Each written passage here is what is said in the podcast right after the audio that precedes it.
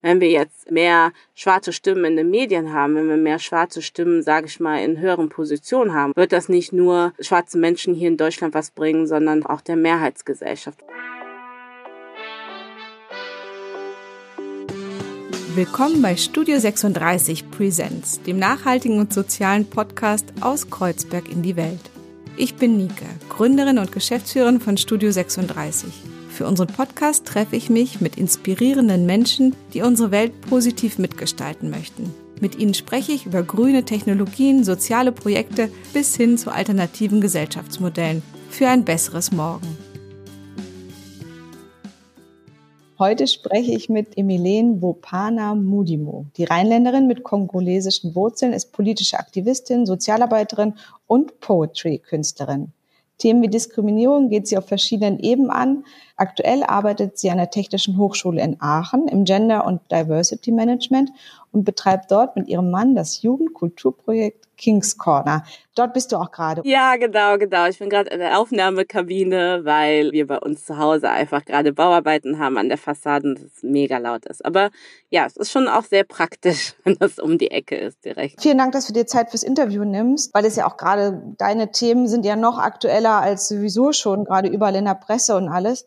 Aber mir ist erstmal ganz wichtig, dass ich oder wir uns dir erstmal nochmal richtig persönlich nähern. Und zwar, wenn ich dich jetzt frage, einfach so aus dem Bauch heraus, Warum bist du hier? Was treibt dich an? Was würdest du sagen? Ich bin hier, weil ich ein sehr stark soziales Verständnis habe, halt auch für, für, für Mitmenschen und für Miteinander und eben halt auch der Gedanke, dass wir als Individuen, wenn wir halt die Kapazitäten und Ressourcen dafür haben, eben halt auch ein, ein Stück weit zurückgeben müssen zur Gesellschaft. Und da halt einfach auch nochmal ganz besonders, weil ich als schwarze Frau hier in Deutschland lebe und mit bestimmten Diskriminierungsformen und Rassismus zu tun habe und einfach weiß, okay, ich habe eine Plattform, die ich nutzen kann, um einfach über diese Themen aufzuklären und aufmerksam zu machen und zu sensibilisieren. Genau, und das tue ich eigentlich auch am liebsten.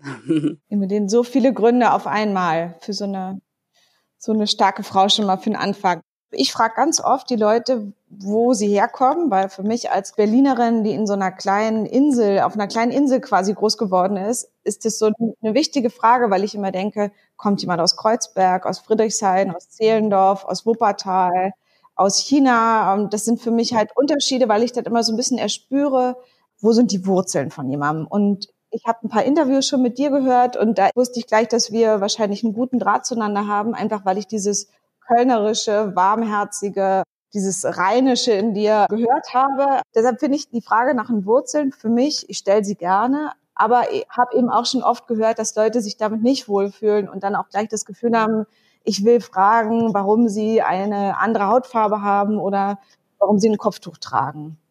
Wie geht's dir damit? Mir geht es eigentlich so ähnlich wie das letzte, was du gesagt hast, aber ich gucke auch immer, in welchen Kontexten ich mich gerade bewege. Also, ne, wenn wir jetzt irgendwie im Podcast miteinander sprechen, dann äh, ist mir einfach bewusst irgendwie, ne, wir sprechen über eine bestimmte Ebene und auch achtsam und wertschätzen miteinander. Und ich finde auch diesen Aspekt von, wo ist jemand, also ne, wo ist jemand so örtlich? Also im Englischen sagt man ja so, where are you located? Irgendwie viel cooler als so dieses, wo kommst du her eigentlich? Weil so Ortschaft oder verbunden zu einer Ortschaft halt einfach immer irgendwie nochmal was ähm, viel, viel tieferes ist. Und da bin ich auch einfach irgendwie für immer Kölnerin tatsächlich, auch wenn ich ja jetzt seit drei Jahren nicht mehr in Köln lebe. Und das ist meistens auch einfach meine Antwort darauf tatsächlich, wenn jemand mich fragt, wo ich meine Wurzeln her habe. Und wenn ich dann aber merke, es geht jetzt einfach wirklich nur darum, aus Interesse irgendwie zu fragen, wo ich herkomme und ne, irgendwie auch nochmal Interesse an so meiner Geschichte oder meiner Biografie.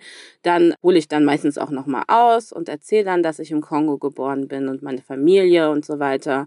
Genau, aber manchmal ist das halt einfach auch einfach eine Antwort oder beziehungsweise Frage, um Menschen halt in Kategorien zu stecken Und dagegen versuche ich halt eben auch im, Alltag ein bisschen Widerstand zu leisten. Ich kenne das selber auch ein bisschen, weil ich bin ja eher so klein und dunkel und aber hier in Kreuzberg gehe ich immer gut unter, weil alle immer denken, das ist eine Türkin. Aber wenn ich in Stuttgart bin, da habe ich eben auch oft gehört, wo du, wo ich herkomme. Und dann habe ich immer gesagt, natürlich Berlin, Berlin-Kreuzberg, weil es so meine, sagen wir auch, konstruierte Heimat und eben auch so von meinem Kopf ist das das, wie ich mich verorte. Und deshalb sage ich es auch nach außen. Das ist praktisch das, wie ich nach außen sage, wo ich herkomme, weil ich damit so quasi angebe, wo ich eben auch äh, mich entscheide zu leben oder auf was ich mich beziehe ein Stück weit. Deshalb finde ich die Frage eben auch eine interessante oder eben auch so von der von einer bestimmten Region in Deutschland oder so. Da da gibt es so ein paar Sachen, wo man eben so ein bisschen so fühlt oder einen Ansatzpunkt hat, auch mit jemandem ins Gespräch zu kommen. Aber das andere verstehe ich natürlich auch total. Wenn wir jetzt ganz kurz auch einmal über Stereotypen sprechen. Meine Kinder werden in der Schule immer Kartoffel genannt. Hast du Stereotypen, die dich nerven? Deutsch, nicht deutsch? Was würdest du sagen? Gibt es da was Interessantes, was dir aufgefallen ist? Also stereotypisch ist halt oft auch das, was so mit schwarzen Frauen verbunden wird. Und zwar dieses, dass man halt so exotisch ist, oder was halt oft auch von, von Männern dann kommt, so dieses in Verbindung mit exotisch sein, auch so dieses Sexualisieren irgendwie, was ich so, so gar nicht, was ich überhaupt gar nicht mag. Und eben aber halt auch so dieses, du bist halt eben exotisch und erzähl doch mal, wie ist das denn im Kongo und so weiter obwohl ich halt wirklich ne, mit drei Jahren hier nach Deutschland gekommen bin mit meiner Familie und im Prinzip auch oft für mich selber einfach merke, ich bin viel mehr durchsozialisiert als was anderes.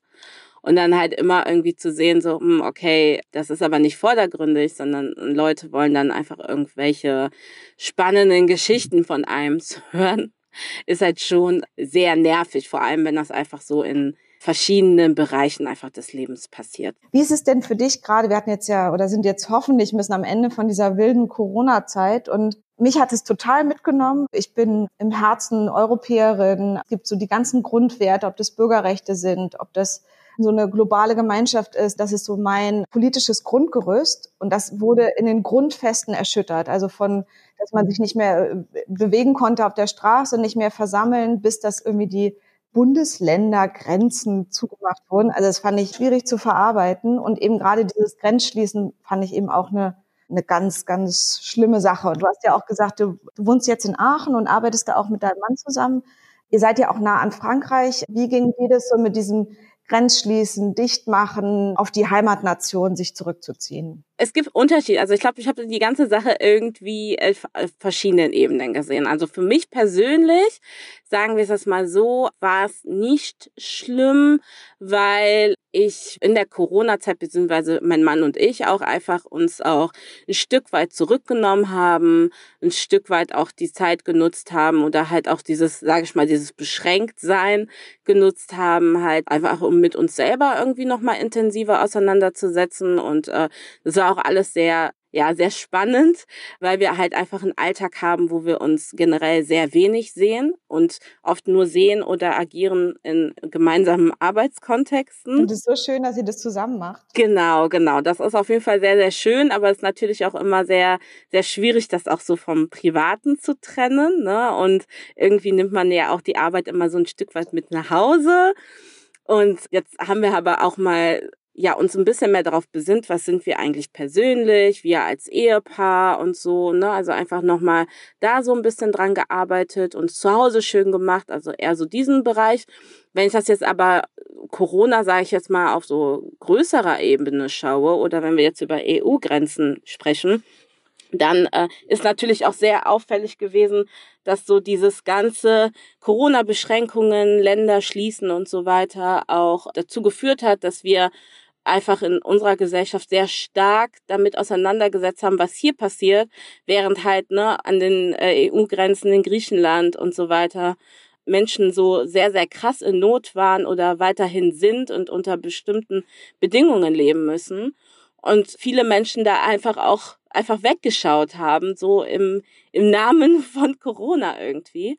Und das ist halt so, das, das finde ich schon sehr, sehr schwierig auch. Ne? Und auch jetzt so nach Corona wieder diesen Blick zu haben, ja, auf das, was, was eigentlich auch außerhalb unseres Kosmos gesteht, ist, glaube ich, auch eine, ja, so eine Herausforderung. Ich kann es eben insoweit auch nachvollziehen. Ich bin grundsätzlich als, als Humanistin sozialisiert und dieses dann nur noch um mein eigenes kleines gesundheitliches Leben bangen, das hat mich eben sehr abgestoßen und zum Beispiel gerade an Grenzen Richtung Frankreich oder Richtung Italien, wo dann 30 Leute aufgenommen wurden aus überfüllten Krankenhäusern, praktisch auf der anderen Straßenseite, das fand ich äh, absolut alarmierend. Und das, was du machst, äh, Emilien, ist ja auch viel spendenbasiert, nicht wahr? Also für euer Zentrum, du engagierst dich extrem sozial für andere, du gibst quasi einen Großteil deiner Zeit, deiner Energie für deine ehrenamtliche Arbeit und plötzlich wird das ja auch alles unterbrochen.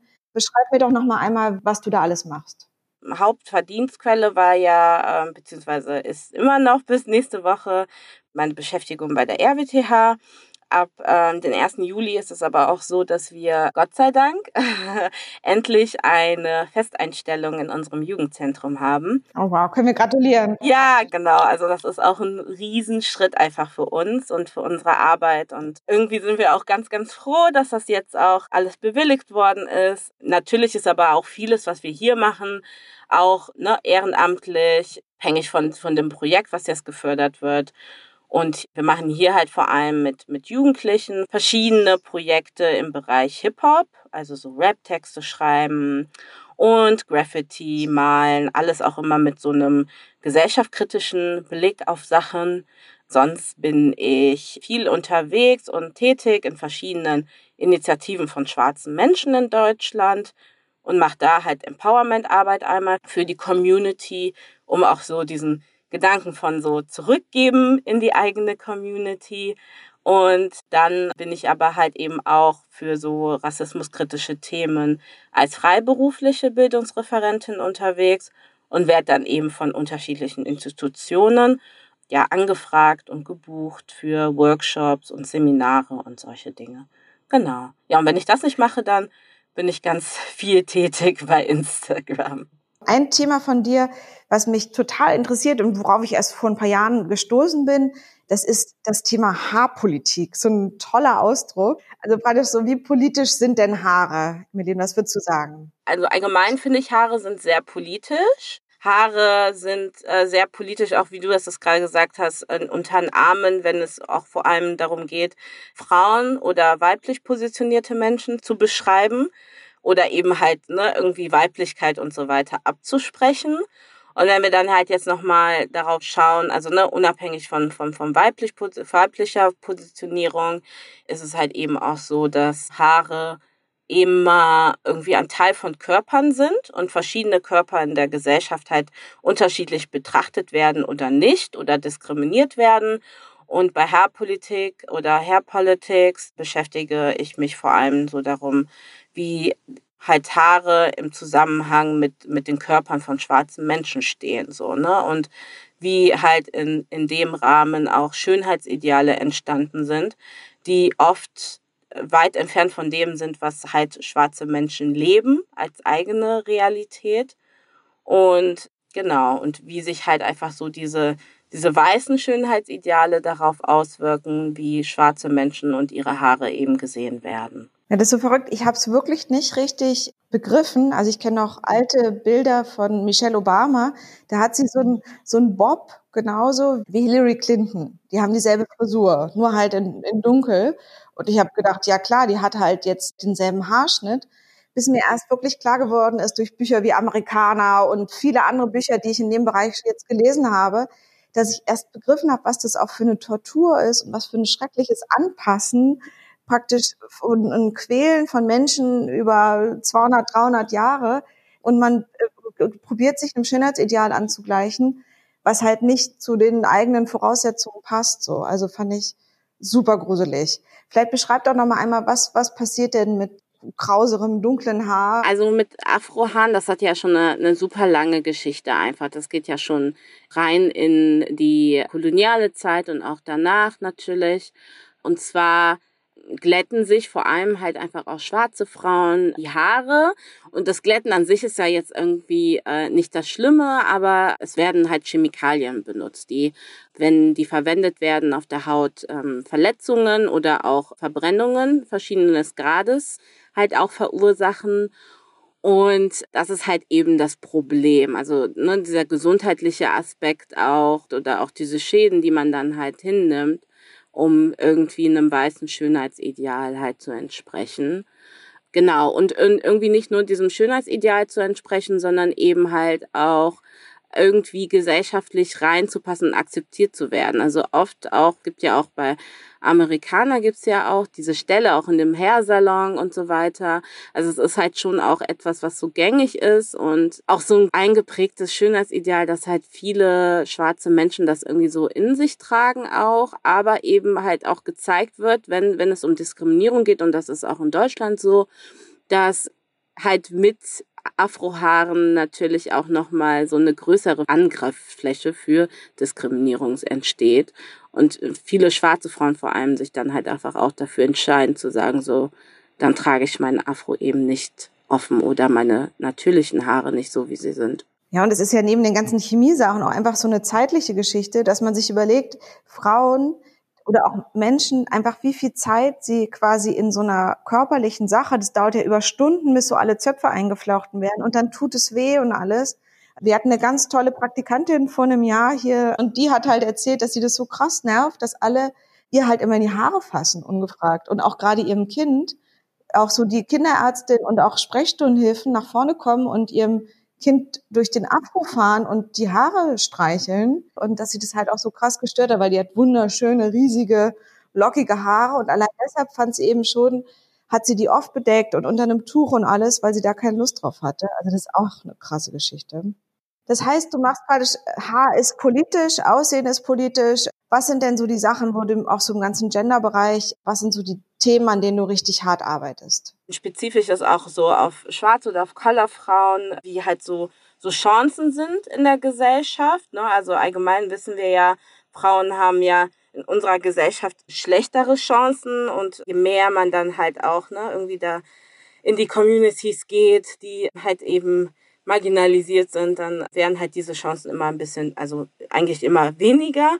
Und ich versuche dann halt eben halt ne, in den Communities reinzugehen, mit den Frauen in Verbindung ähm, zu kommen und mich zu vernetzen und eben halt auch zu zeigen, wie sie sich selbst empowern können, aber auch ne, ihre Schwestern und ihre Freundinnen und Müttern und so weiter, um halt einfach auch so, so ein paar Tools zu haben in dieser Gesellschaft, halt eben auch sich besser bewegen, navigieren zu können und ne, irgendwie eigene Chancen auch zu nutzen was ich dann eben auch mache, unabhängig davon, also dadurch, dass wir ja hier ne, dieses Jugendzentrum haben in Aachen, dass ich genau dieselbe Arbeit eben auch mit, mit, mit migrantischen Jugendlichen mache und wir halt nicht nur musikpädagogische Projekte machen, sondern eben auch schauen so, wo stehen sie gerade? Sind die gerade im Übergang von Schule auf Beruf? Was sind da Hürden? Wie können wir halt unterstützen, dass wir dann halt einfach auch eine Anlaufstelle sind halt für so verschiedene Themen und ähm, eben halt auch so unterstützen, dass ja sie in ihren Zielen einfach weiterkommen und ähm, da auch jemanden haben, der so hinter ihnen steht. So. Du hast dir eben schon erwähnt, dass ihr so Hip-Hop-Projekte macht und du selber beschreibst ja auch Gedichte und machst Poetry Slam. Also Sprache ist für dich ja auch, so wie ich es gelesen habe, ist politisch, ist aber auch kreativer Ausdruck, hilft ja Leuten auch, sich auszudrücken, eine Stimme zu finden im wahrsten Sinne gerade ist ja so ein ganzes Thema Rassismus ist ja Sprachen ganz empfindliches. Gibt es ein richtig und falsch? Was findest du angemessen? Wie soll man bestimmte Gruppen bezeichnen? Allgemein ist es halt auch, auch in diesem Rahmen immer sehr wichtig, wie Leute sich selbst bezeichnen. Ne? Also schwarz ist ja eine wenn man jetzt irgendwie in, in, in, in rassismuskritische Arbeit reinguckt und auch eine Geschichte von antirassistischer Arbeit hier in Deutschland und so weiter, dann ist das halt einfach ein Begriff, den schwarze Menschen für sich selbst gewählt haben. Und deswegen ist es halt auch einfach wichtig, dass das in der Gesellschaft eben halt auch akzeptiert wird und angenommen wird. Ne? Und dann gibt's halt auch viele Worte, wie zum Beispiel das N-Wort oder ähm, das Wort farbig, was ja explizit, wenn wir so geschichtlich gucken, ja einfach eben nicht von schwarzen Menschen definiert worden ist und trotzdem immer wieder in der Gesellschaft reproduziert wird. Und da sage ich halt einfach immer so, wir müssen Betroffenen einfach mehr zuhören und auch mehr zuhören, wenn sie sich selber definieren. Jetzt gerade so das ganze Thema Rassendenken ist ja in aller Munde, jetzt gerade in Richtung USA eben auch. Was wünschst du dir eigentlich für die Welt? Was sind Sachen, die du dir wünschst für deine Kinder im Jugendzentrum, vielleicht wenn du eigene hast, für die Nachbarskinder? Was wünschst du für ein besseres Morgen? Ich wünsche mir auf jeden Fall erstmal, dass wir in der Gesellschaft, in die wir leben, halt irgendwie den Raum geben, dass verschiedene Narrativen da irgendwie ihren Platz haben können und ihre Legitimation, ne? Weil ich habe jetzt auch das Gefühl, jetzt ist das mit dem Mord an George Floyd passiert und das ist jetzt alles in den Medien irgendwie, aber auch das wird ja irgendwann mal abflachen wieder. Und da bin ich mir nicht immer so sicher, ob vor allem Mehrheitsgesellschaft auch versteht, warum es wichtig ist, in diesen Fällen auch laut zu sein und dran zu bleiben und sich weiter mit den Themen auseinanderzusetzen. Deswegen halt, ne, da an der Stelle Narrativen, die halt nicht weiß sind und die nicht irgendwie mehrheitlich sind, müssen irgendwie mehr Platz bekommen und auch mehr Gehör und mehr Stimme und dass wir das als Gesellschaft irgendwie auch verstehen, dass dies, wenn das halt passiert oder diese Prozesse auch passieren, dass wir als Gesellschaft irgendwie auch wachsen können und dass das ja auch ein sage ich mal, ein Vorteil für alles ist. Ne? Also wenn wir jetzt irgendwie mehr schwarze Stimmen in den Medien haben, wenn wir mehr schwarze Stimmen, sage ich mal, in höheren Positionen haben und so weiter, wird das nicht nur schwarze Menschen hier in Deutschland was bringen, sondern halt eben auch der Mehrheitsgesellschaft. Und so müssen wir das sehen und auch nicht immer nur so von, voneinander getrennt, würde ich jetzt mal sagen. Und allgemein einfach irgendwie eine wertschätzendere Art miteinander, auch eine Art miteinander, die halt so, ja, die halt einfach irgendwie auch sozialer ist und dass wir irgendwie auch schauen, dass natürlich nicht alles perfekt ist und auch gesellschaftlich nicht alles perfekt ist, aber uns irgendwie alle nochmal ein Stück weit aufeinander zubewegen und halt auch verstehen, dass es verschiedene Lebensrealitäten gibt und es ist einfach wichtig ist, diese eben auch in ihrer Form zu akzeptieren. Ich hoffe, dass uns das irgendwie gelingt zum Schluss hast du noch Empfehlungen für Bücher, Dichterinnen, Filmemacherinnen, schöne Ideen. Was sollen wir uns angucken? Wie sollen wir uns bilden? Wie können wir in dem Thema weiterkommen? Ja, es gibt super viel, super viele Empfehlungen. Also, ne, ich gebe auch gerne immer so im deutschen Kontext, damit wir nicht immer noch nach Amerika gucken und ne, irgendwie das Problem da, da verorten. Und zwar kann ich empfehlen auf jeden Fall Exit Racism von Tuboka Oget. Dann Was Weiße nicht wissen wollen, aber müssen von äh, Alice Hastas. Und ich empfehle die Bücher von Natasha A. Kelly. Da geht es vor allem auch so um schwarzen Feminismus, was ich ähm, sehr empfehlenswert finde. Wenn wir jetzt so Filme, also ne, ich habe auch oft das Gefühl, so Leute können auch, wenn, wenn Sachen filmlich sind oder grafisch sind, haben die einen besseren Bezug dazu. Von daher gerne mal äh, den Account von Camela Schako auschecken. Sie ist schwarze Künstlerin mit kongolesischen Wurzeln und hat auch Filme und Serien im öffentlich-rechtlichen. Wir können ja sonst die auf jeden Fall bei Instagram folgen und so wie ich es verstanden habe, ihr braucht auch immer wieder Spenden für euer Jugendzentrum. Sehr, sehr gerne. Wie viele wissen, so soziale Einrichtungen sind irgendwie immer auf Spenden angewiesen. Von daher sehr gerne auf www.kingscorner.de unsere Arbeit auschecken oder auf Instagram. Da sind wir bei Kingscorner Aachen zu finden. Und da könnt ihr auch immer in Kontakt mit uns kommen. Und da sind auch Verweise, wie ihr spenden könnt und an wen ihr euch dann wenden müsst oder wen ihr kontaktieren könnt. Einmal so zum Schluss eine gute Nachricht. Du bist ja eh ein super positiver, sozialer, warmer Mensch, der irgendwie auch ja eher für ein Zusammenkommen der Gesellschaft ist und ja einfach ganz, ganz positive Energie mitbringt. Was ist deine gute Nachricht? Ich sehe alle Menschen, die sich einsetzen für diese Gesellschaft und die ihr Bestes tun, damit diese Gesellschaft auch ein gerechter Ort wird für alle.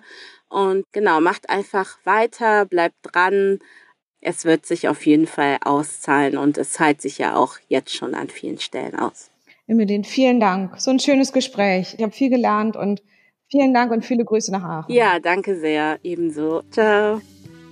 Das war's mal wieder aus unserem Studio 36, der Content-Manufaktur im Herzen von Kreuzberg. Gern können wir auch eure Inhalte als Podcast oder Video kreativ umsetzen. Wir freuen uns drauf und bis zum nächsten Mal.